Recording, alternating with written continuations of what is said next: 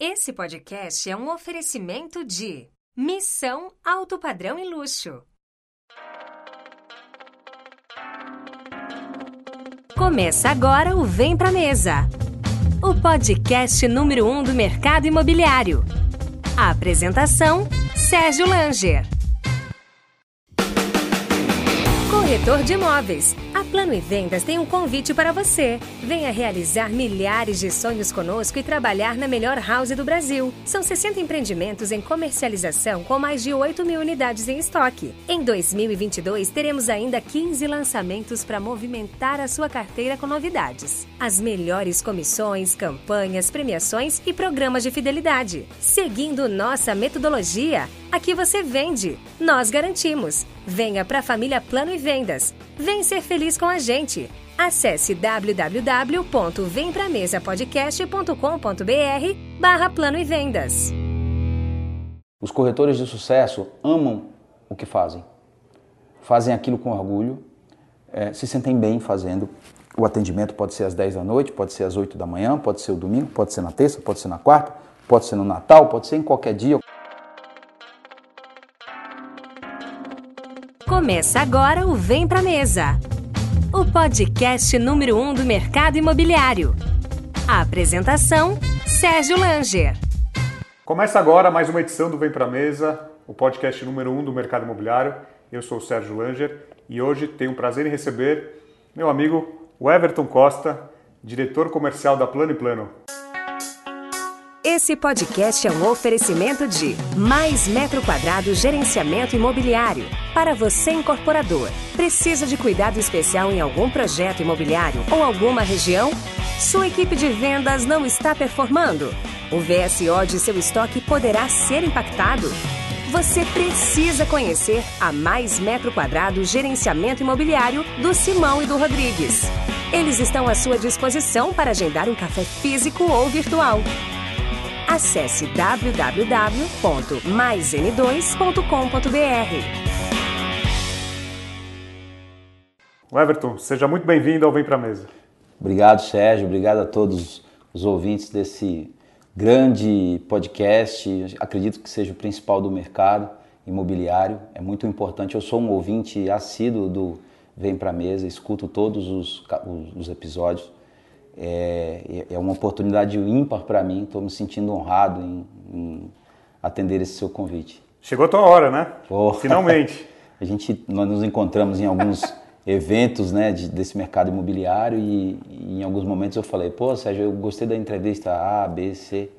É, em, algum, em algum momento, quem sabe, eu serei claro, entrevistado. Com certeza. É que a gente então, brincava disso. O Everton tem muita história, uh, vamos conhecer toda a trajetória dele no mercado imobiliário e principalmente esse desafio que ele tem hoje nas mãos, que é a Plano e Plano, uma das maiores incorporadoras do Brasil, uma empresa aí que tem números expressivos e que é o seu maior desafio da vida. Eu acredito que sim, Sérgio. É, foi uma oportunidade ímpar é, para minha carreira nesse casamento com a Plano e Plano. É, é, uma empresa que realmente, como você falou, tem números expressivos, é, tem, uma, tem uma penetração, uma capilaridade muito relevante na cidade de São Paulo no estado de São Paulo. É, então, sim, é, é um grande desafio, mas que nós estamos é, conseguindo sucesso nessa, nessa empreitada. E vamos lembrar sua história no mercado. Você entra no mercado imobiliário em 2012. Sim, sim. Começa a, na a, a, minha, a minha experiência profissional, é, ela começa numa multinacional de bebidas, na Ambev. Na Ambev. Que é uma onde... escola para muitos, né? Sim, sim. Onde, na verdade, eu entrei lá antes, de, antes da Ambev, não existia Ambev. Eu entrei na companhia Cervejaria Brahma. Antes de fazer longos, a fusão ah, longos 1998, olha quanto tempo faz isso. No ano que o Brasil perdeu a final da Copa. Eu estava entrando na, nesse o que você segmento. fazia? É, e foi, foi até uma coisa engraçada contar um pouco sobre isso. Eu nunca imaginei trabalhar com vendas na vida. Nunca imaginei. É, eu tinha outras coisas que eu fazia, fazia faculdade, minha mãe era é professora, Dona Ana Maria, que está lá no, no, Nordeste, eu sou, eu sou lá do Rio Grande do Norte, de Natal. Natal, Natal, Natal, Natal, Natal. É onde eu nasci. E minha mãe professora, eu estudava, fazia faculdade, ia, seria professor, queria atuar na área acadêmica. E um amigo me convidou é, para fazer um processo seletivo para a Brahma, que estava lá anunciando que contrataria lá um, para várias funções. E eu falei, não, não, não dou certo para isso, me deixa aqui no meu cantinho, mas ele insistiu, nós fomos juntos.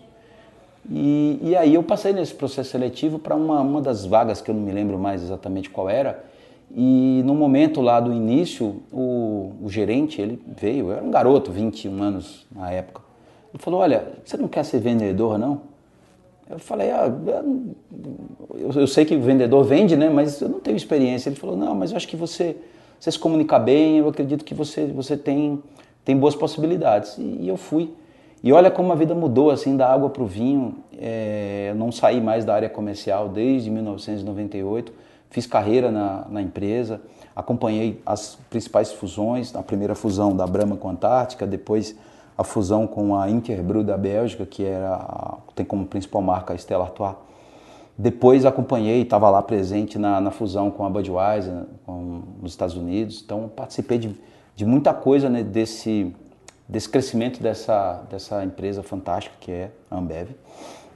Saí da Ambev e sempre atuei mais no Nordeste, na minha região ali, Morei em, várias cidades pela Ambev, morei na Paraíba, morei em Pernambuco, morei na Bahia. É, sempre a Ambev transfere muito seus executivos. E saí da empresa em, no finalzinho de 2011. É, em 2012, e aí eu te falo uma coisa curiosa sobre, sobre vida.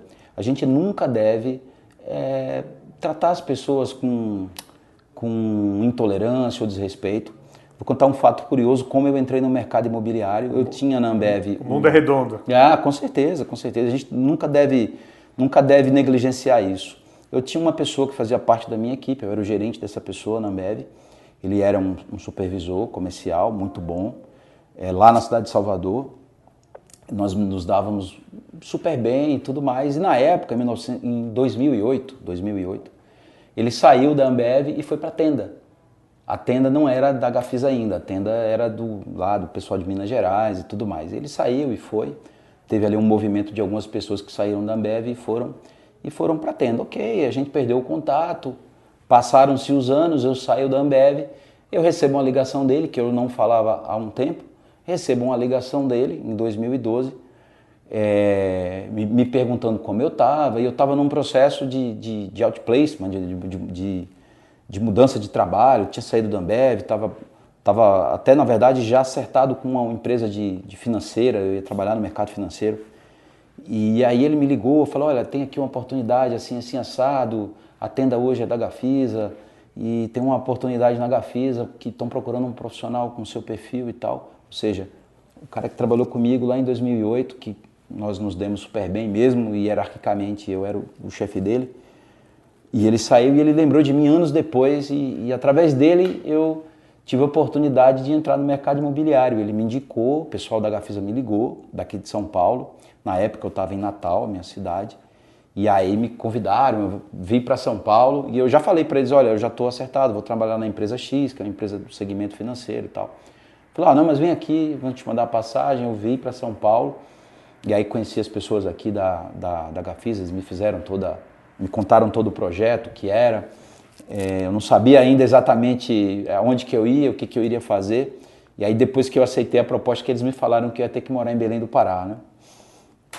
que era uma função de, de gerente regional de incorporações, comercial, marketing, olhava um pouco de tudo, repasse, relação com condomínio. E, e, era uma regional que cuidava de diversos estados do norte e nordeste do Brasil. Eu não entendia nada de mercado imobiliário, de incorporação, de nada, mas eu entendia de tinha experiência com pessoas, gestão, de gestão de e tudo mais. Aceitei, foi uma proposta interessante, aceitei. Fui de mala e cuia, com família, com tudo. A gente foi, foi morar em Belém do Pará, com certos medos, né? né que você é uma região diferente, é totalmente diferente. Até o verão lá é, é, é em data distinta do. É o contrário daqui, né? Então, foi meu primeiro contato com o mercado imobiliário. Eu fiquei lá em Belém é, o ano inteiro, o finalzinho de 2012 e o ano de 2013 inteiro.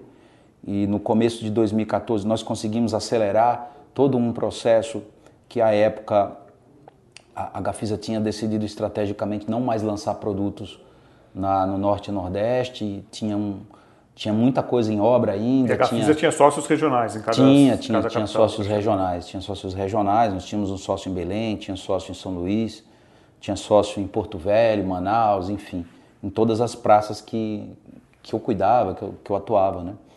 E, e aí esse período foi muito legal, foi muito rico, tanto pessoalmente como profissionalmente. Tive acesso a uma cultura muito diferente do norte do Brasil, uma cultura que eu tinha muito pouco contato, conhecia muito ali de televisão, mas não conhecia pessoalmente. Foi muito rico. É, tive um, um, dos melhores MBAs possíveis que poderia ter, porque não na é fácil. Na prática, né? Na prática, na prática. Não é fácil. Nós lidávamos com. É, eu lidava com relacionamento com condomínio, relacionamento com síndico, comercial, relacionamento com imobiliárias, com agências, com órgãos públicos. É, e isso, né, como eu já falei, Porto Velho, Manaus, Belém, São Luís, é, Fortaleza, Maceió, Aracaju, é, praças diferentes, distintas, complexas, com estágios e problemas diferentes. Né? Alguns a gente tinha só terreno que tinha que vender, outros a gente tinha condomínios que já estavam entregues, tinha que resolver a questão de assistência técnica, ajudar, de relacionamento. Outros nós tínhamos muito estoque de produto pronto e tinha que promocionar, tinha que vender, tinha que fazer campanha aí.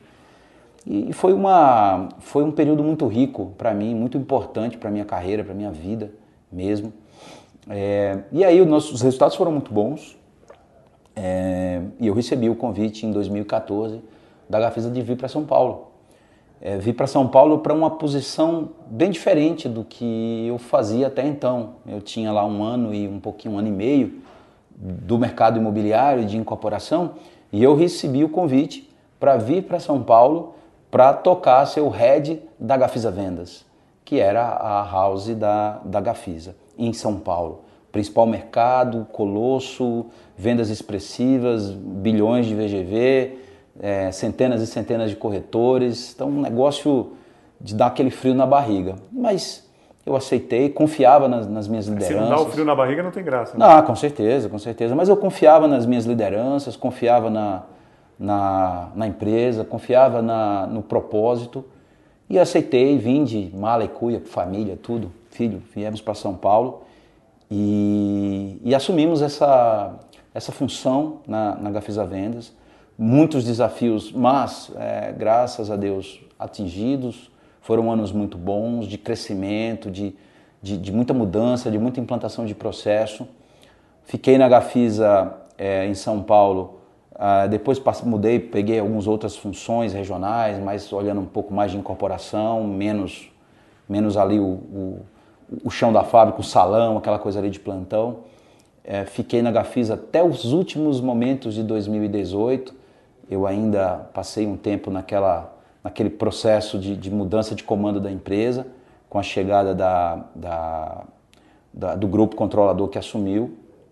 Eu ainda fiquei ali naquela turbulência uns três, quatro meses, até que não dava mais, ficou uma situação muito, muito difícil, muito sustentável. Agora falando um pouco de Gafisa, é, muita gente que passou pela Gafisa, que trabalhou, não importa se um ano, dois anos, quatro anos, considera a Gafisa uma grande escola. O que, que a Gafisa ajudou a estruturar no seu, na, na sua base hoje profissional? Olha, eu queria te dizer, Sérgio, com toda a segurança, a Gafisa ela tinha na época, não sei como que está hoje em dia, né, mas já tem outro comando, né? Já nem é mais o mesmo que.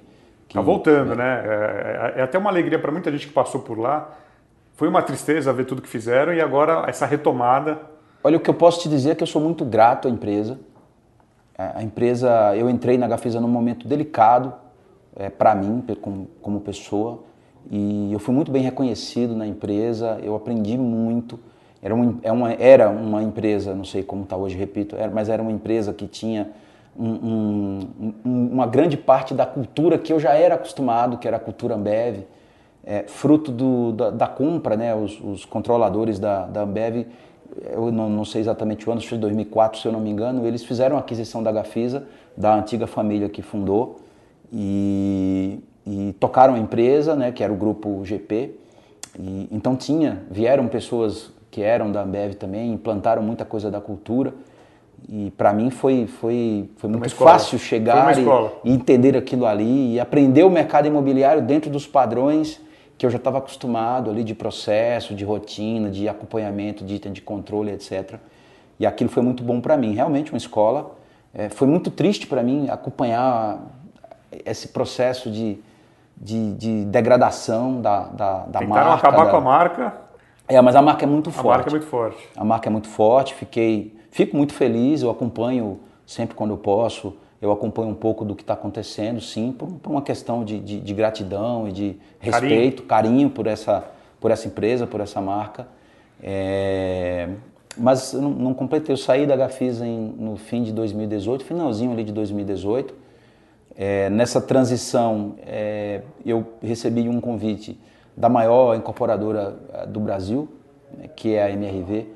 É uma empresa muito grande, mas aqui em São Paulo eu não, não conhecia a operação em si, porque vivi, a empresa tinha uma característica de ser muito regional, muito, regiões, muito né? fechada ali dentro do que é, dentro do que se propõe no mercado imobiliário aqui de São Paulo, um negócio, uma operação muito fechada ali, muito entre, entre a turma que estava. Então, mesmo estando na Gafisa, eu tinha pleno conhecimento, os encontros de, de outros profissionais do mercado, das outras incorporadoras, das grandes, tanto do segmento econômico como do segmento médio. Eu tinha muito contato com, com as pessoas, mas na MRV não conhecia ninguém, não sabia. E até, até que eu, eu recebi contato de, de amigos ex-Ambev, que estavam lá, ou estão ainda na, na MRV, e que me fizeram um convite para conversar, para tentar chegar a um, a, um, a um acordo e a gente é, fazer esse trabalho na MRV. E assim aconteceu. É, foi formalizado o convite, eu assumi uma gestão regional aqui na, na, na Grande São Paulo. Desafio imenso, muito interessante é, conheci pessoas fantásticas lá, tenho até hoje contato com muitas dessas pessoas, é, onde eu, eu, pude retomar esse contato com o mercado econômico. Eu tive esse contato na minha experiência de Gafisa, porque nós tocávamos também em várias praças a marca Tenda, então a própria Belém do Pará tinha muito produto da Tenda, então já tinha a experiência desse, desse, desse modelo de mercado, né, mercado econômico. Mas a MRV era o, é o exponente no Brasil desse segmento. Então lá eu, eu pude adquirir né, conhecimentos novos, pude engrossar o meu, o meu currículo e o meu, meu, meu entendimento. É, e a MRV na... tem uma marca muito forte, né? Sem dúvida, sem dúvida. Você investe muito nisso, né, de uma forma nacional. E, e eu tive a oportunidade de, de abrir um pouco mais a, a, a marca aqui para São Paulo, para o mercado imobiliário. Eu trouxe eu trouxe algumas inovações que não são inovações, mas para aquele, aquela empresa, aquela equipe mais fechada, eu, abri um pouco mais aquilo ali e fiz alguns investimentos é, de atenção para fortalecimento de canais de vendas, que deu muito certo, funcionou bem, tivemos resultados expressivos. Tive a oportunidade de, de, de comandar aquela operação do Gran Reserva Paulista, você sabe muito bem, você conhece, que é aquele produto fantástico da empresa lá em Pirituba é, que inclusive está acabando, né? Está tá, tá terminando, mas é um produto fantástico. Tive a oportunidade de passar por lá e, e trabalhar com gente muito boa. E demorou pouco tempo, né? Eu fiquei um, um pouco mais de um ano na MRV e, e eu recebi até então, recebi mais ou menos ali por volta de abril, maio do ano passado, uma proposta de um, de um, de um outro grupo econômico, de um outro segmento completamente distinto, de uma, de uma empresa mais familiar, com, com o intuito de, de, de retomar aquela incorporadora que estava adormecida, ali estava sem estoque, sem produto. E na hora eu falei, poxa, eu estou aqui na, na maior incorporadora do Brasil e eu vou sair para ir para uma incorporadora que está aqui, né, assim, ainda com pouco estoque, pouco lançamento. E eu não sei se eu vou ter coragem. Mas a, a conversa com esse grupo evoluiu e eles me fizeram é, boas propostas, não financeira, mas digo no sentido de desafio mesmo, porque lá não tinha absolutamente ninguém. Tinha que estruturar tinha que montar do zero. Tudo do zero, é, tudo, tudo do zero. Uh, e deu frio na barriga também? Não? Também, também, muito, mas, mas é, esse, esse tipo de desafio para mim ele é, ele é muito mais gostoso. É, ter oportunidade de criar, de inovar, de desenvolver, de, de implantar processos, isso para mim brilha meu olho de uma forma diferente. E aquele convite ele veio um, atrelado a uma proposta de sociedade, onde eu poderia pensar mais a longo prazo e tudo mais, e, e eu aceitei. Isso no meio da pandemia, né? Pra gente não esquecer. Isso mais ou menos em maio do ano passado. Maio de 2020. Maio de 2020. E aí me desliguei da, da MRV e cheguei lá nessa empresa sozinho. Eu, uma mochilinha nas costas, olhei, aí comecei a ligar para um, ligar para outro. Um monte de cadeira vaga. Planeja, é, tinha lá um, tudo uma estrutura lá, sem ninguém. Liga para um, liga para outro, vai, monta a estrutura, planeja, pensa como vai ser produto, como vai ser estante, como vai ser como vai ser equipe. E nós tínhamos já um lançamento na mão, né? Eu já ia chegar já para lançar um produto que deveria ter sido lançado é, antes da pandemia e, e, e, a incorporadora ficou na época, o grupo ficou na época com um pouco de receio, porque entrou pandemia e fecharam o stand, recuou. E eu já cheguei tendo que montar time, tendo que achar forma de. Mudar a percepção do mercado, que já falava Será que vai, não vai? Sim, sim. E de uma forma muito rápida e, e, e conseguir encontrar parceiros. Na época, a imobiliária era a Fernandes Mera. E, e, tinha também a MK2, que era de um, de um profissional que eu já conhecia da Gafisa, que era o Bispo. Então a gente já estava ali, então foi mais fácil, aceleramos, botamos muita energia, muito esforço, muito investimento, coragem também do, do da empresa à época e a gente conseguiu, fizemos um, um, um produto de estúdio para investidor, então era 100% para investidor. Então não conseguimos nesse lançamento rapidamente, eu acho que a gente conseguiu zerar o produto em três meses. Três meses. A gente estava com medo de, de fazer o lançamento, a gente foi do zero para três meses, a gente conseguiu zerar o produto. E aí já partimos para o planejamento do próximo. E nesse trabalho, nesse grupo, que foi um, um período curto, mas nós fizemos três lançamentos, todos de prédios de estúdio, todos com muito sucesso, com parcerias muito boas, criamos a, a equipe de vendas própria, reforçamos a parceria com, com, as, imobiliárias. com as imobiliárias, criamos o setor de parcerias, nós montamos tudo praticamente do zero. E, e, eu não tinha planos de, de mudar, né? eu tinha, tinha ideia de ficar dentro dessa. Não tinha planos e aparece a plana. É, pois é. Mas sabe, Sérgio, uma coisa que uma coisa que muitos donos de empresas, executivos, diretores, profissionais é, têm às vezes as percepções de que os profissionais eles é, ficam felizes apenas pelas questões financeiras. E é aí onde está o grande erro. Nem tudo é dinheiro. Existem outras coisas que o dinheiro não compra. Que, que o dinheiro não compra. É, na minha saída da MRV, uh, ah, eu senti nesse período pós uma falta de um complemento social nisso. E quando as empresas do segmento econômico elas falam, não é só a MRV, nem, a, nem só a Plano e Plano, todas falam em realizar sonhos, em, em, em proporcionar o primeiro imóvel. Isso não é, não é da boca para fora. Isso é de verdade mesmo. O déficit habitacional no nosso país ele é muito grande. E quando a gente fala aqui da, da região metropolitana da cidade de São Paulo, é, é, é imenso. Nós temos muitas moradias é, que não são ideais, nós temos muita comunidade, muita como chama aqui em São Paulo, a quebrada, né? Temos muita, muitas, muitas oportunidades de proporcionar moradia melhor, mais digna e tudo ou, mais. Ou quando o aluguel representa mais de 30% da, sim, sim. Da, é, a gente, do custo da família. Né? A gente acompanha isso e sabe o quanto pesa para um, uma dívida eterna, né? que é o aluguel. Então, eu, eu sentia falta disso, eu sentia falta desse, desse propósito social dentro do meu trabalho. Você é... tinha trabalhado lá na tenda, lá Eu atrás? tinha trabalhado na, na tenda, estava lá sempre, ele tinha sempre dentro do portfólio um imóvel popular, a MRV era praticamente tudo. E aí eu fui para um negócio muito diferente, que era estúdio, 100% voltado para investidor e tudo mais. Então é um outro tipo de propósito. É um onde, outro apelo. É, onde, é onde, onde as questões financeiras a gente aborda sempre o contexto de rentabilidade, tira teu dinheiro daqui, coloca no imóvel, né? Selic, né? ganha mais dinheiro aqui, tal, tal, tal. Selic, então, Selic, é, Selic, é, CDI, etc, etc. Um gerente de banco mais. É, é, é, o meu principal concorrente era o gerente da, do banco, né? Era o, era o gerente da empresa de investimento, né? Então eu sentia aquela falta, mas eu, eu ficava com aquilo me incomodando e, e até que ali no, no, final do ano eu recebi uma, uma ligação do pessoal aqui da Plano e Plano, que para mim foi uma surpresa. É, eu já conhecia bastante da Plano, mas de questões de estudo de concorrência, eu não conhecia os detalhes da empresa, eu não conhecia as características da empresa. e isso para mim é um diferencial. Então tive a oportunidade de, de conversar, de receber esse, esse convite, de vir aqui para esse desafio. Conheci o Rodrigo Luna, um cara fantástico, um cara que eu já ouvia falar no mercado e tive a oportunidade de conhecer de perto e, e fiquei fã.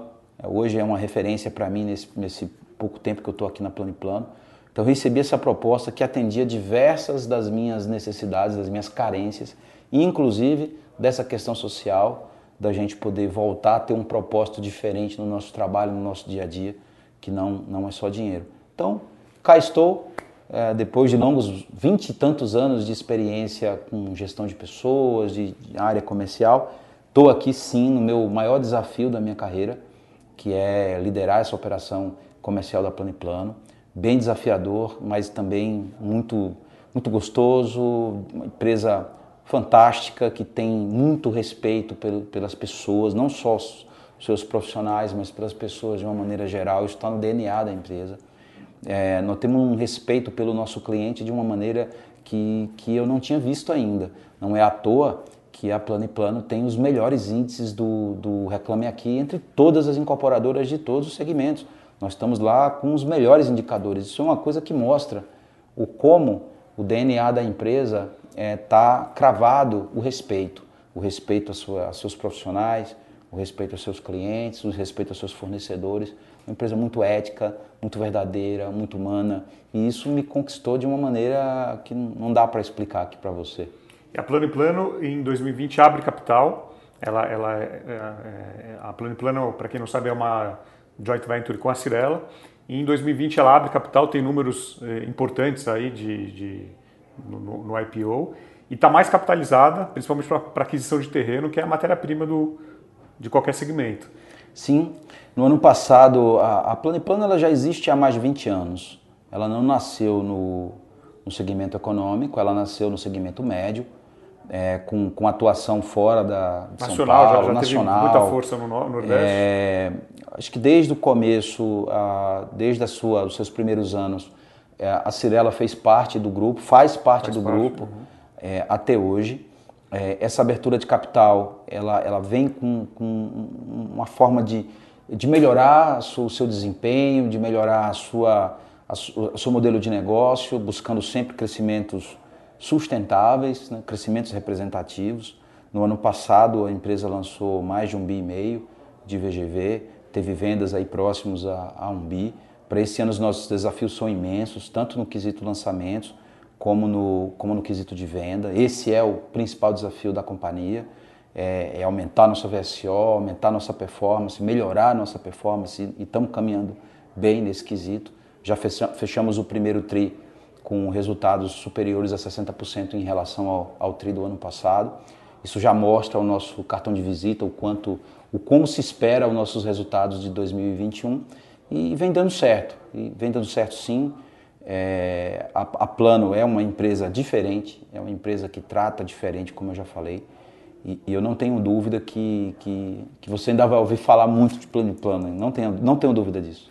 E a Plano, como você comentou, ano passado lançou um bilhão e meio. Esse ano tem, eh, tem metas de lançar, já tem um valor? É, eu, eu, eu te diria que a gente deve lançar é, maior ou igual que o ano passado. Não posso afirmar números de uma forma mais efetiva, né? como você sabe, empresa de capital aberto você tem algumas limitações em relação às informações, mas é, o nosso, land, nosso, land bank, nosso land bank é de 10 bi, isso é uma informação que está publicada, então nosso land bank é muito representativo. É, praticamente hoje concentrado na cidade de São Paulo. cidade de São Paulo. Cidade de São Paulo. As quatro no, regiões estão cobertas por. Hoje, hoje nós temos mais de 40 produtos na cidade de São Paulo com estoque. Então isso é muito representativo. Nós temos mais de 30 pontos de conexão com o cliente espalhados por toda a cidade de São Paulo. Nós não, não ficamos concentrados em uma, duas, três centrais, nós, nós estamos muito é, polarizados na cidade, muito distribuídos pela cidade. Nós acreditamos nisso. A gente sabe que, que o morador da Zona Leste ele tem características, tem, tem uma cultura própria. É, os corretores que trabalham na Zona Leste, eles não saem de lá para trabalhar na Zona Sul, ou trabalhar na Zona Norte, enfim. Então nós temos uma distribuição de pontos de conexão com o nosso cliente bem, bem representada em praticamente todas as regiões de São Paulo. E essa é a nossa estratégia. Né? Tem empresas do, de, de São Paulo, de, do mesmo segmento, que estão fechando algumas lojas, diminuindo pontos. A Plano vai numa estratégia diferente, de abrir, abrir mais lojas, abrir eh, grandes lojas para estar tá próximo do cliente. Sérgio, a, a nossa estratégia hoje, nós temos centrais, sim. Temos grandes lojas, o cliente consegue achar plano em qualquer região? Sim, sim, sim. Nós estamos bem distribuídos hoje na, na Zona Norte, na Zona Leste, na Zona Sul, na Zona Oeste, no centro. Temos lojas no Braz, temos loja na, na no Ipiranga, temos loja na Barra Funda, temos loja na, na diversas lojas na Zona Sul. Nós estamos muito bem distribuídos. É, temos grandes centrais e temos lojas menores. Aí vai depender muito do intuito, né? vai depender do produto. Cada produto tem uma estratégia distinta e, e, e, e, o nosso ponto de conexão com o nosso cliente depende muito desse perfil do produto, da região. Agora, por, por, outro lado, o digital se fortaleceu muito desde o início da pandemia. Acho que acredito que seja um caminho é, sem volta, sem volta e, acredito também que digital nem mais é uma, um diferencial. Não adianta você falar, olha, estou inovando, eu já estou com, eu estou forte no digital. Isso já não é mais inovação, já virou obrigação. Virou, é, virou obrigação.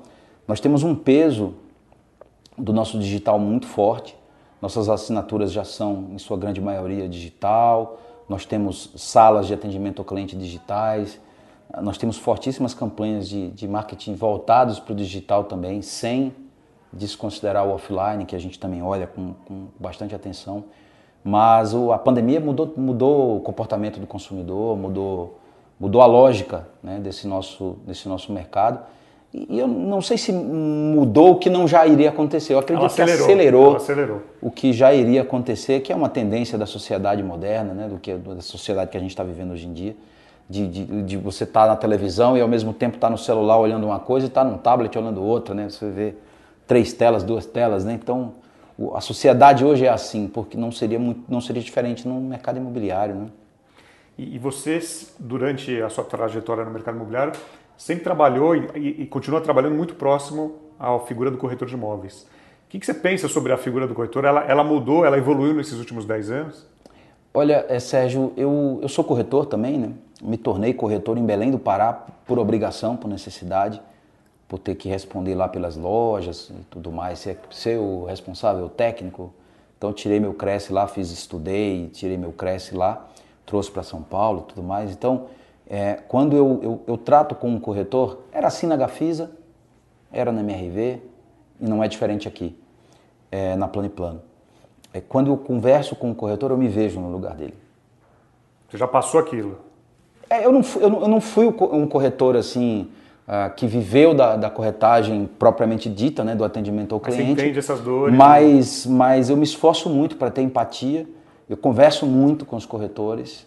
Eu tive a oportunidade de conhecer corretores em praticamente todo o Brasil. Eu vi atuando né, em praticamente todas as regiões do Brasil. E o corretor norte, evoluiu nesses últimos 10 anos ou não? Olha, Sérgio, eu, eu acredito que uma parcela sim, uma parcela é, de corretores, eles se desenvolveram, eles entenderam isso e fazem coisas magistrais. Eu conheço alguns corretores, corretores mesmo, que trabalham em plantão e tudo mais, que os caras são feras, os caras são melhores do que muita gente, muita agência de marketing digital não sabe fazer o que alguns corretores sabem.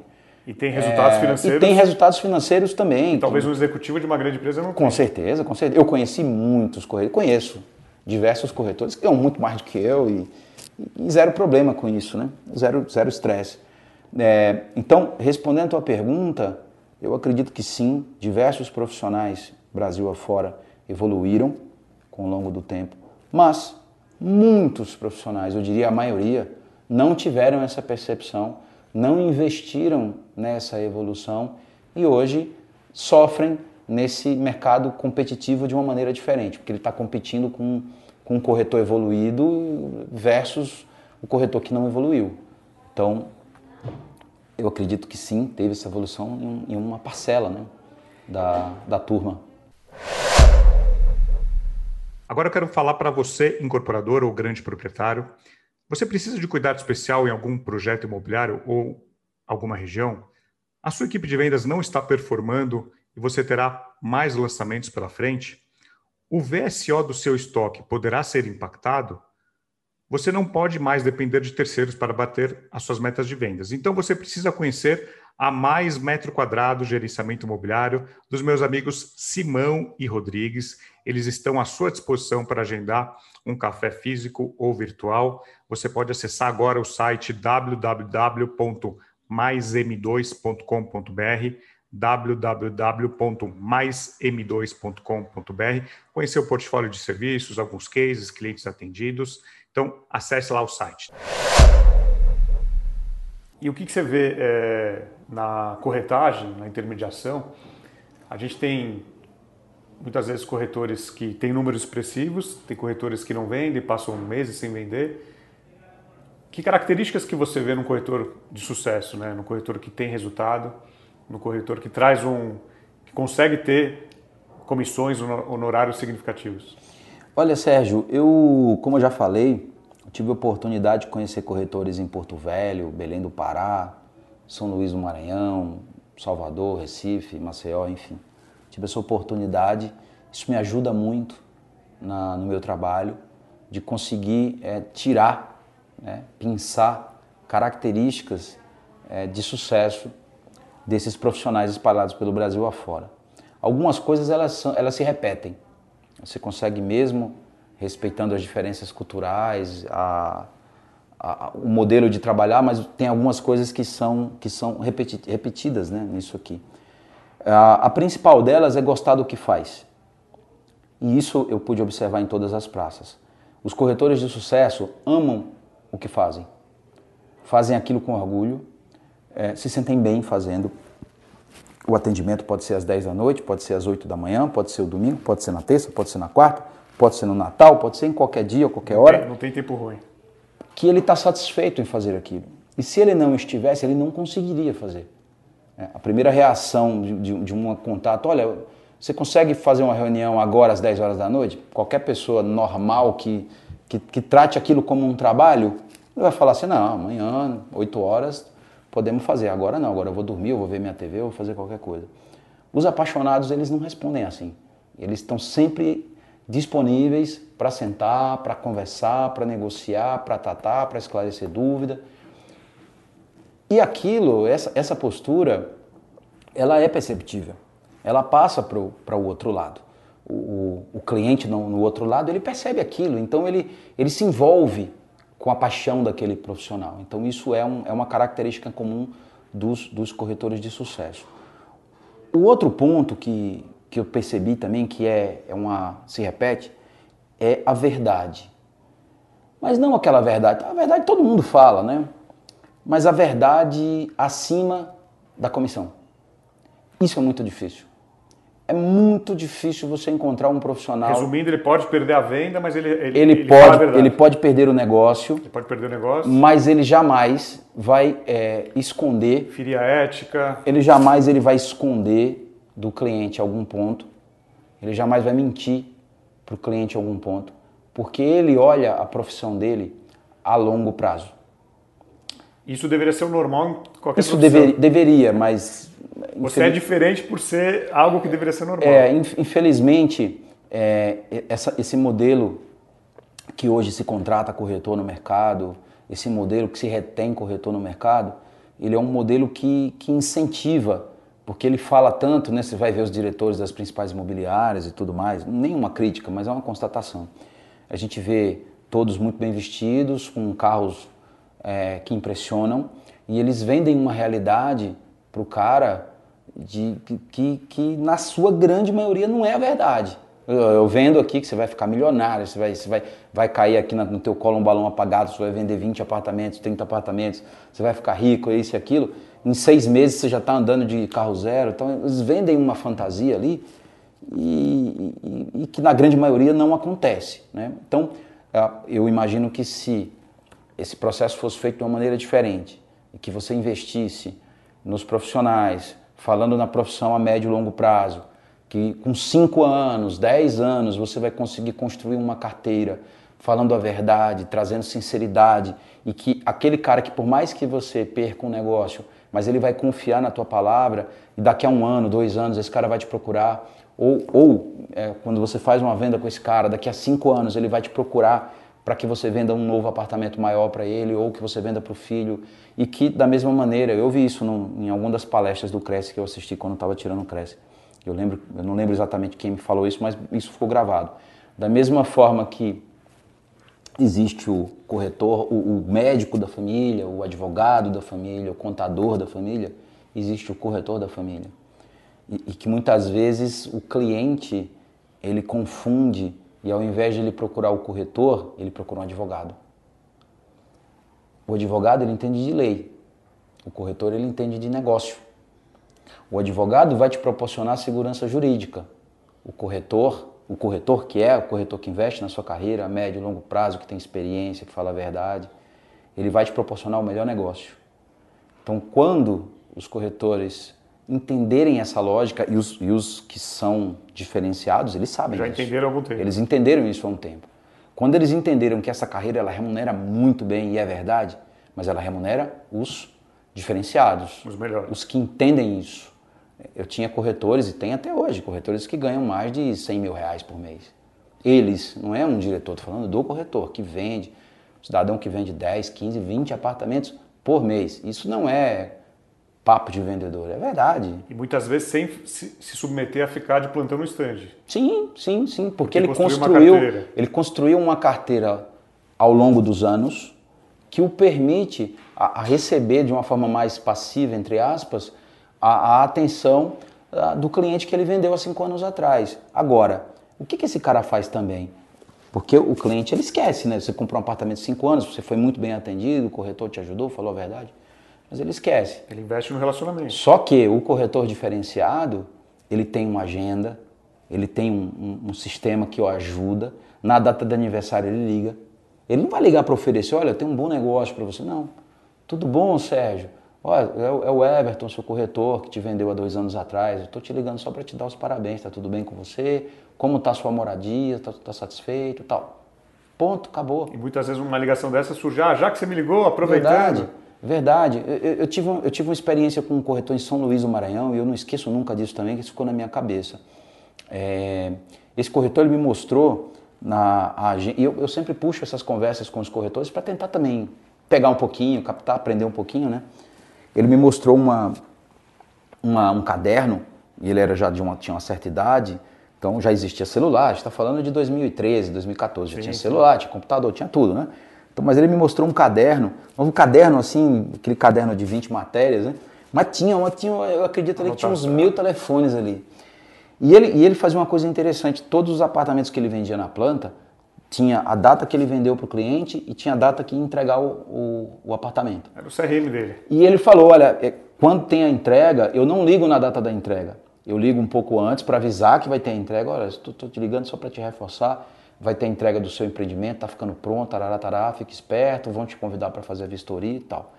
Depois ele ligava com dois meses. Ele perguntava também se a pessoa precisava de uma indicação de mudança, olha, precisa de alguma coisa, uma indicação de mudança, um caminhão, um frete, um carreto, alguma coisa assim. Ele tinha várias pessoas que ele indicava e tudo mais. É agregar valor, não só É, vender. exatamente. É agregar valor, ser e- útil. E, e- e ele me falou uma coisa muito interessante. Ele falou assim: tem corretor que faz isso, mas ele, ele não indica o bom, ele indica o que dá comissão para ele. Eu não faço isso, porque eu não quero ganhar dinheiro em comissão de móvel, de, de mudança. Eu quero ganhar dinheiro com intermediação imobiliária, que é o meu negócio. Isso aqui eu indico. O cara que eu fizer, que eu indicar, fizer uma mudança ruim, eu nunca mais indico. Eu tiro ele do meu hall e eu vou para outro. E ele oferecia para todos os seus clientes um pacote. Olha, eu, eu te posso te indicar o fornecedor de móvel, eu posso te indicar o fornecedor do carreto, da sua mudança. Eu tenho aqui marceneiro, eu tenho encanador, eu tenho não sei o quê. E, e- e o interessante é que é o seguinte, o que, que muitos corretores fazem que é errado? Ele passa o contato do cliente para alguém ligar. Ele não fazia isso. Ele falou, não dou meu contato meus clientes para ninguém. Eu ligo e pergunto se ele quer, se, se ele tem interesse, e aí eu vou e, e passo o telefone, se ele quiser, do, do, do fornecedor que ele achar interessante. Depois ele liga dois meses depois para esse mesmo cliente para perguntar, foi tudo bem com sua mudança? Então ele dá um, dava, né, uma, não sei se está vivo ainda, perdi contato, mas ele dava uma consultoria muito inteligente, muito interessante, e é isso que Uma constrói- assessoria, né? E é isso que constrói a, a carteira a longo prazo. É, eu acredito que os corretores diferenciados, eles, eles já perceberam isso, mas eles não ficam, diferente de mim, né, eles não ficam divulgando isso, né? querem guardar para eles o segredo. Agora falando de um assunto que domina muito, vem dominando muito nos últimos anos no mercado, é a forma de contratação de corretores. CLT, autônomo.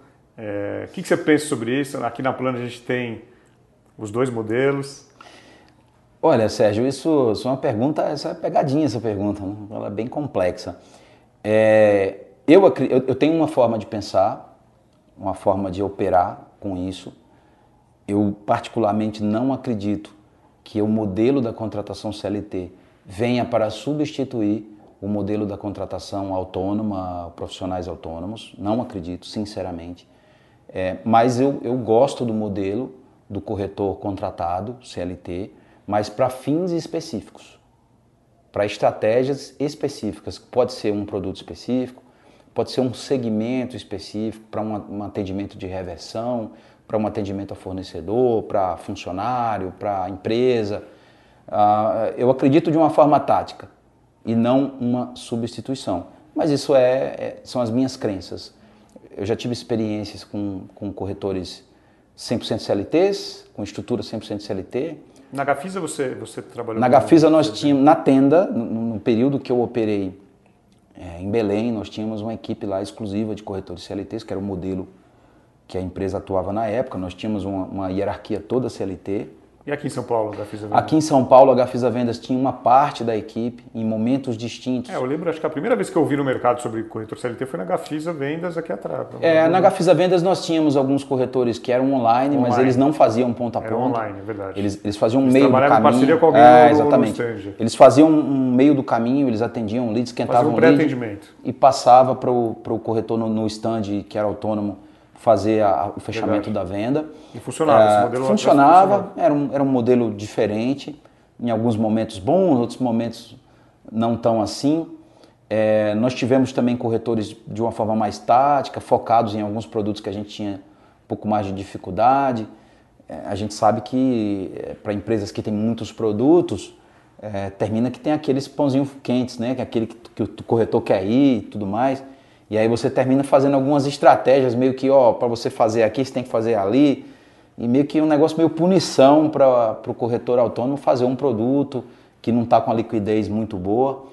E em casos assim, lá na Gafisa nós utilizávamos uma estrutura de corretores CLTs, mas que também faziam uma parceria com, com o corretor autônomo, com, com parcerias e tudo mais. Eles atendiam meio que todos os canais ali, quando chegavam com o cliente, eles atendiam preservando as comissões e tudo mais. Então era um modelo, era um modelo é, híbrido, né, diferente. Na MRV também tinha equipe de, de corretor CLT, mas era um trabalho apartado, eles ficavam no escritório e tudo mais. E aqui na Plano também, nós, nós, também temos uma estrutura, mas é uma estrutura pequena comparado com a nossa estrutura da, da, da Plano e Vendas, né, que é a nossa house, que é muito grande, tem muitos corretores, e a nossa estrutura ela é pequena, ela tem alguns trabalhos táticos, alguns atendimentos específicos que a gente que a gente coloca. Também tem uma parceria. E não é com... misturado com os corretores? Não, não, eles não, eles não ficam misturados, eles têm ambientes é, próprios para eles, mas em, em, muitos momentos eles, eles fazem parceria. O, o Trabalho corretor, em conjunto. O corretor pega um atendimento, ele segue com o atendimento, mas junto, preservando as, a, as comissões da, da, do corretor autônomo. A gente, de maneira alguma, a gente quer fazer nenhum tipo de, de, de, de tirar de um para dar para o outro. Pelo contrário, os corretores CLT são funcionários da empresa que, que tem remuneração que não é igual. Então, assim, para a gente é um complemento e uma operação tática. Não tem nenhuma, pelo menos da minha parte, da minha ideia, como pode ser que outras empresas pensem diferente, mas eu penso assim, que, que não, não, não acredito que deixará de existir a figura do corretor com cresce, autônomo, não acredito mesmo. Eu ouvi de uma pessoa em 2014, assim que eu cheguei em São Paulo, eu ouvi um, um, um sábio, né? Tem, nosso mercado tem muitos sábios, né? Guru. É, vários gurus. E ele falou assim, olha, ah, eu não esqueço disso nunca. Eu me senti ofendido no dia, inclusive, porque eu era corretor, eu já tinha Cresce, já era corretor. Ele falou o seguinte, numa palestra lá na empresa: Olha, nós estamos em 2014. Podem me cobrar, o corretor de imóveis do jeito que vocês conhecem, em 2020 ele vai deixar de existir. Não vai ter mais essa figura. Podem esquecer. Olha o que aconteceu com o táxi, olha o que aconteceu com não sei o quê. E o engraçado é que nós estamos em 2021, já na metade de 2021. E ainda existe. E, e tá aqui, a gente continua correndo atrás e contrata. Depois você me fala em off quem é. a gente briga para ter mais, para respeitar mais, para ganhar mais né, e tudo mais. E assim, eu sinceramente não acredito porque é, eu, li recentemente sobre isso. Na Roma Antiga existia corretor de imóveis. Existiam os caras que eram comerciantes de, de propriedades. Né? Então, olha, Estamos falando de 2.500 anos atrás, existia essa figura. Então, vai continuar existindo. Muda a tecnologia, muda a forma, muda a remuneração, muda o modelo de contratação, pode mudar o que for. Mas essa figura que faz a negociação, que intermedia, que liga as partes, eu sinceramente não acredito que vá, que vá acabar. E falando um pouco dessas suas andanças no Brasil, né, região norte, nordeste, Manaus, São Luís, Fortaleza, tem algum caso, alguma história peculiar da região que você, você se lembre e vale a pena contar aqui pra gente?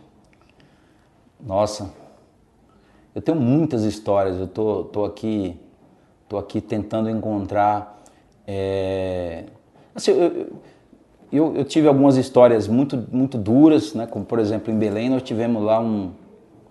É, foi engraçado entre aspas é, nós tínhamos lá um terreno em Belém muito grande, terreno dentro da cidade, mas Belém é uma cidade que tem muita, tem muita vegetação, tem muito rio, tem muita floresta que se confunde na cidade.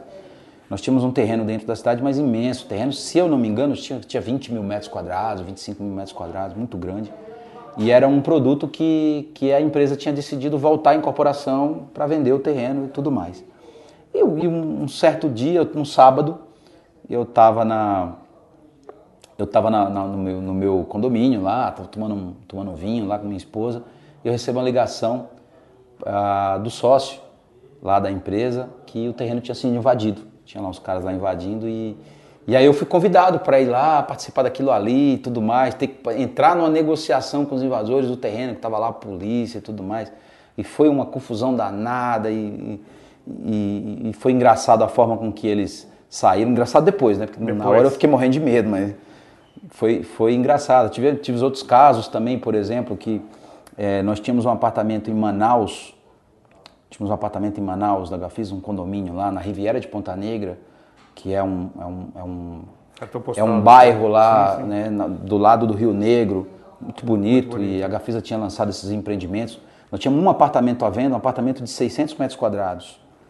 E, e, a pessoa entrou em contato com São Paulo, que entrou em contato comigo. Eu morava em Belém, o cidadão lá ele era um advogado, e aí é, ele me ligou, eu liguei para ele, a gente se conversou e eu marquei de dois dias depois pegar um voo e ir até Manaus para a gente sentar lá, visitar o apartamento e, e era uma venda importante. Não, era importante, um apartamento de 600 metros quadrados. Nós não tínhamos mais estrutura em Belém, não tínhamos mais corretor, não tinha mais nada lá.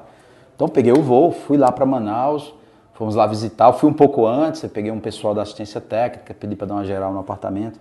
Apartamento enorme, 600 metros quadrados, tinha mezanino na sala, vista para o Rio Negro, coisa de cinema. E, e aí fomos lá, fizemos a visita com o advogado, e aí ele não quis conversar sobre venda nem nada lá. Ele marcou, olha, é, são 11 horas agora da manhã, fizemos a visita, você é meu convidado, nós vamos almoçar, fomos até um restaurante lá em Manaus e marcamos às 5 da tarde no escritório dele. Chega no escritório dele, entrei lá, achei que a gente ia falar de preço, já tinha levado até uma minuta lá para fazer no computador e tudo mais. E aí ele liga uma televisão lá, começa a mostrar um vídeo. E eu olhando, ele falou: Não, vamos, vamos discutir o contrato, mas primeiro assiste aqui. Aí no vídeo, eu passava uns bois, uns cavalos, uns bois. Aí ele falou: Ó, eu vou pagar o apartamento, eu vou te dar 150 bois, não sei o que, ó, tá vendo? É esse, é esse aqui. Eu, eu fiquei olhando ali, eu fiquei uns 10 segundos assim tentando processar para ver, putz, será que você tá falando a verdade? Será que tá brincando comigo? ó, tá vendo? Ó, tá esse aqui, ó, esse boi, esse touro, tá vendo? Ó, aqui eu parei, vou botar umas vistas aéreas. Aí eu falei, meu amigo, a Gafisa é uma empresa de capital aberto, uma empresa muito grande. Como que eu vou ligar para lá, para São Paulo, para explicar que a gente, o que, que a gente vai fazer com 200 bois, 300 bois? 200 lembro, cabeças de gado. Não lembro mais disso. Como é que a gente, a gente não recebe? Você pode vender os bois, a gente parcela, faz uma tabela direta, sei lá como que a gente pode fazer.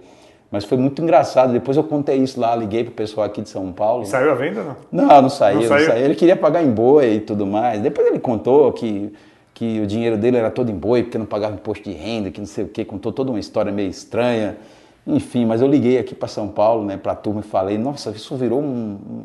É, eu já vi construtor aceitar Bitcoin, boi eu nunca vi. É, isso foi uma, uma, uma, motivo de muitas conversas na, depois na empresa, muita risada com essa, com essa história aí dos bois. E tem muito mais, Sérgio. Depois a gente no bar, Sim, a gente muito mais. Agora... tomando uma cerveja, a gente conta um monte. Agora eu quero dar uma dica para você que precisa ler e se informar sobre o mercado imobiliário. Você conhece o Imob Report? Então acesse agora e assine gratuitamente www.imobreport.com.br. Report com T mudo no final. www.imobreport.com.br. Agora falando do, de outra paixão que você tem, que a gente conhece, que a gente acompanha, que é a música. O que, que a música representa na sua vida? É, você tem uma banda, você toca desde criança. Conta um pouquinho o, essa válvula de escape que você comentou que é a música para você. Nossa, é, eu acredito que as pessoas que têm uma, que estão nas minhas redes sociais ou que têm uma certa proximidade sabem né, dessa minha paixão. Mas antes de falar da música, eu vou falar sobre equilíbrio, equilíbrio de vida. É, eu sou apaixonado pelo que eu faço, sou apaixonado pelo mercado imobiliário, compra de terreno, incorporação, sou apaixonado por isso. Não estou aqui só pela necessidade, eu estou aqui porque eu gosto mesmo. É, mas é, é, cansativo, né? Cansativo, você adquire muito cabelo branco. Eu tenho um irmão mais velho que eu, meu irmão é três anos mais velho que eu. Tem menos cabelo branco. Ele é funcionário público lá no Nordeste e você olha para ele, olha para mim, vai, vai, achar que é o contrário, que eu sou mais velho que ele. É, e, e na nossa vida, essa é a minha maneira de pensar, nós precisamos ter um equilíbrio, um equilíbrio entre profissional, financeiro, saúde e pessoal. E se algum desses, desses pilares desanda, todo, o, todo desanda. Então, a música, para mim, ela re, representa o equilíbrio. Eu sou músico desde criança, comecei a tocar muito novo. Fui músico profissional até lá, uns 21, 22. Eu tive um, um período que eu tocava mesmo, ganhava dinheiro, tocando e tudo mais. Tocava na noite? Tocava na noite, tocava em shows, em banda de, de baile, essas coisas. Isso no Nordeste, né? E, mas eu deixei a música profissional depois que eu comecei a trabalhar na, na Ambev, larguei e, e, vinha bem afastado da música, assim, um violãozinho de vez em quando. É, até que aconteceu uma questão com a minha esposa em 2017, ela, ela passou por uma cirurgia muito séria, com, com riscos mesmo de vida, e aquilo mudou muito a minha cabeça, a minha forma de pensar. Eu falei, meu Deus, minha esposa à época tinha trinta e tantos anos, nós tínhamos filhos pequenos, crianças, e a gente e aquilo me fez um refletir muito sobre a vida, que estava faltando algo para mim, faltava faltava algo para complementar a, a, essa minha essa, essa, minha pirâmide ali de de, de, de vida, né? é, exatamente. Então eu já tinha algumas músicas, eu fiz algumas composições, comecei a gravar, montei um estúdio na minha casa de gravação, tudo mais. Além de tocar, você, você escreve? Você Não, eu escrevo. Eu tenho três discos. Eu tenho três discos. Então quem quiser procurar lá no Spotify. Ah, vai no Spotify, no Apple Music. Tá tudo no... lá. Tá tudo lá. Eu criei um selo. Na época, até quando eu, quando eu resolvi lançar o disco, foi engraçado isso, né? Eu comecei a procurar alguns alguns profissionais da área, olha, eu quero lançar um disco e tal. E as pessoas olhavam assim e falavam assim, não, mas você não trabalha com música? Não, mas eu quero lançar, também a música aqui. Nem dava muita importância, né? Então aquilo me deixou até agoniado. O que eu fiz? Montei um selo, fui descobrir, fui estudar como fazia. Então, montei um selo. Gastou uma grana? É, mais ou menos, mais gastou, ou menos. Gastou tempo, né? Eu gastei tempo, tempo sim. Não gastei, investi, né? Investiu investi, tempo. investi, porque eu sou apaixonado por isso. Criei meu próprio selo, que é o selo Na Varanda, é, que virou o, meu, o nome do meu estúdio, que é o Estúdio Na Varanda. Hoje eu, eu, invisto muito meu tempo nisso, invisto dinheiro, eu tenho bons equipamentos, faço minhas próprias gravações, de vídeo também, faço alguns vídeos, algumas coisas. Ah, é verdade. Sou muito autodidata nisso, gosto disso, invisto nisso.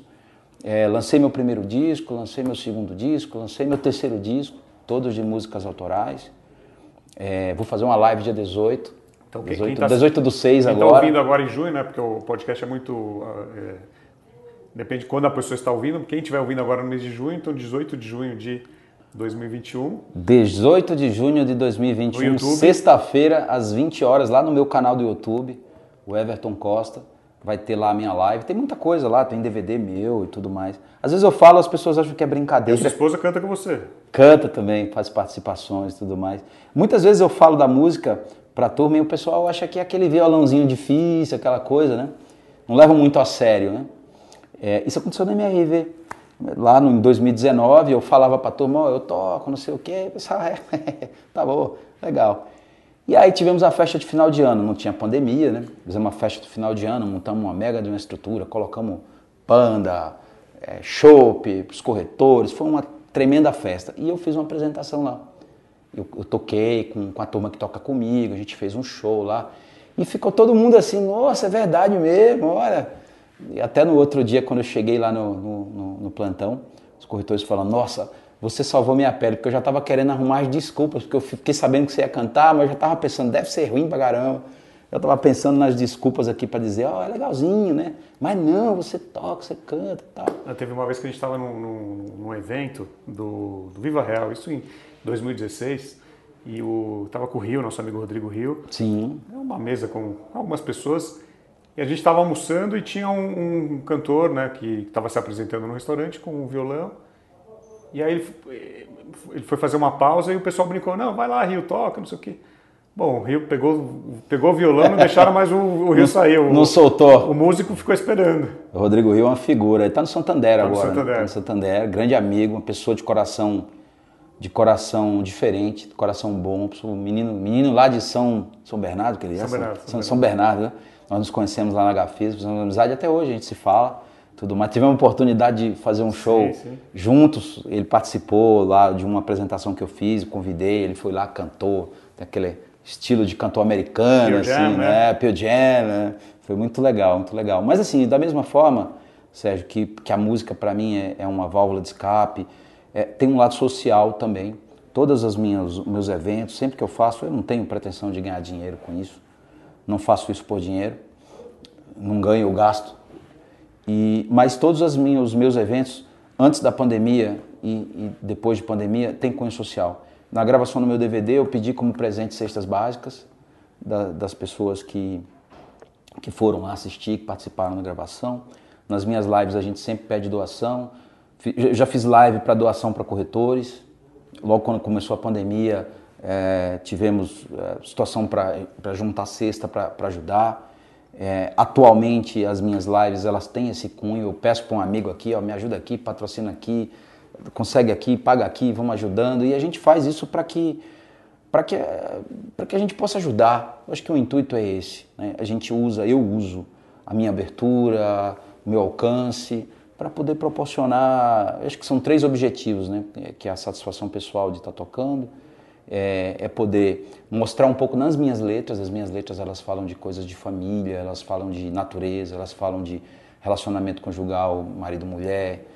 Eu não falo nas minhas letras de, de, de bebidas, de, de, traição, das coisas que são mais comuns hoje na, nas músicas. Né? Então eu falo de uma outra linha e tudo mais. Então eu amo as três coisas. Eu, eu ajudo as pessoas, eu uso a minha válvula de escape e eu passo mensagens positivas. O que, que, que, que, você ouve de música? O que, você gosta de ouvir quando você está ouvindo, não Nossa. tocando? Ah, as minhas influências elas são muito, muito, muito abrangentes. Ecléticas. É, muito ecléticas, né? Assim, eu vou de Pink Floyd, que eu sou muito fã do Pink Floyd, eu vou do rock dos anos 80, Legião Urbana, Capital, Paralamas, etc. Eu vou de sertanejo, também gosto pra caramba dos sertanejos um pouco mais antigo. Do country americano, é uma paixão avassaladora recente, é o que eu estou ouvindo nos, nas minhas playlists, é o country americano muito à vontade. Adoro o, o, a nova música que a gente chama de reggae californiano, que é aquele reggae mais com a cara de praia, sem aquela conotação de Jamaica tal, mais com uma outra vibe. E acho que são, são essas as minhas referências musicais. Mas uma coisa importante, é, todos nós precisamos desse equilíbrio. E não necessariamente precisa ser a música, pode ser o futebol, pode, um ser, esporte, pode ser um um esporte, hobby. uma caminhada, pode ser a religião, pode ser tudo Culinária. aquilo, tudo aqui, culinária, tudo a viagem, tudo aquilo que preencha um vazio do pessoal, da satisfação pessoal. Temos que ter, todos nós precisamos ter é, esse, esse, esse algo que preencha esse vazio, que quando você desequilibra surgem muitos problemas. E hoje, qual que é o mal dessa nossa geração, o mal do século XXI? a depressão, a ansiedade, tudo mais. Então, é, a gente não pode dar espaço para isso, porque é verdade, é sério. É, eu falo muito sobre isso nas minhas músicas. É, a gente não pode dar espaço. Se, se deixar o espaço, ela vem e ela é destruidora. A gente tem que ter, ter, muito cuidado. Isso acontece dentro da nossa casa. A gente tem que ter, tem que ter muita atenção para isso. Agora estamos perto aqui de finalizar com o Everton. Esse mais um vem para a mesa. É muito bom. Quero agradecer novamente o Everton, conhecer toda a trajetória dele. E agora para a gente finalizar, gostaria que ele que ele pudesse fazer um exercício de, de reflexão. Se o Everton de agora de 2021 pudesse sentar com o Everton de 2012, quando entrou no mercado imobiliário lá atrás, como seria essa conversa? O que um poderia ajudar o outro? Nossa, é uma pergunta boa. É... Como a minha trajetória ela se iniciou no mercado do varejo, eu já recebi ao longo dos meus anos de mercado imobiliário algumas boas ofertas para voltar para o mercado de varejo. E, e a minha resposta para essas oportunidades seria mais ou menos a mesma que eu falaria para o Everton de 2012. Vem para o mercado imobiliário e vem correndo, acelera, porque aqui o profissional faz a diferença. No mercado do varejo, a marca faz a diferença. É a marca e a disponibilidade. É o que faz a diferença. As pessoas elas vão no mercado, elas não compram a marca de refrigerante preferida porque tem lá um, uma pessoa dizendo para ela comprar. Ela consome porque ela se identifica com a marca, se identifica com o produto e está lá disponível. No mercado imobiliário, o profissional, o ser humano, faz uma diferença fundamental. No varejo, você troca um, um, profissional de uma determinada área, é 10% para baixo, 10% para cima, no médio prazo. No mercado imobiliário, você troca um profissional, um head ou um, um, um cara que coordena ou que gerencia uma determinada área, existe uma possibilidade muito grande de você dobrar o volume ou cair pela metade. Porque o fator humano, ele é fundamental neste nosso negócio imobiliário, no mercado de incorporação de uma maneira geral. Então, como eu acredito muito nas pessoas, eu gosto de tratar com pessoas, eu gosto de lidar com pessoas, eu diria para o Everton de 2012, meu filho, demorou, parceiro, acelera, vem, vem embora para o mercado imobiliário que, que você vai se dar bem. Era o que eu diria para ele.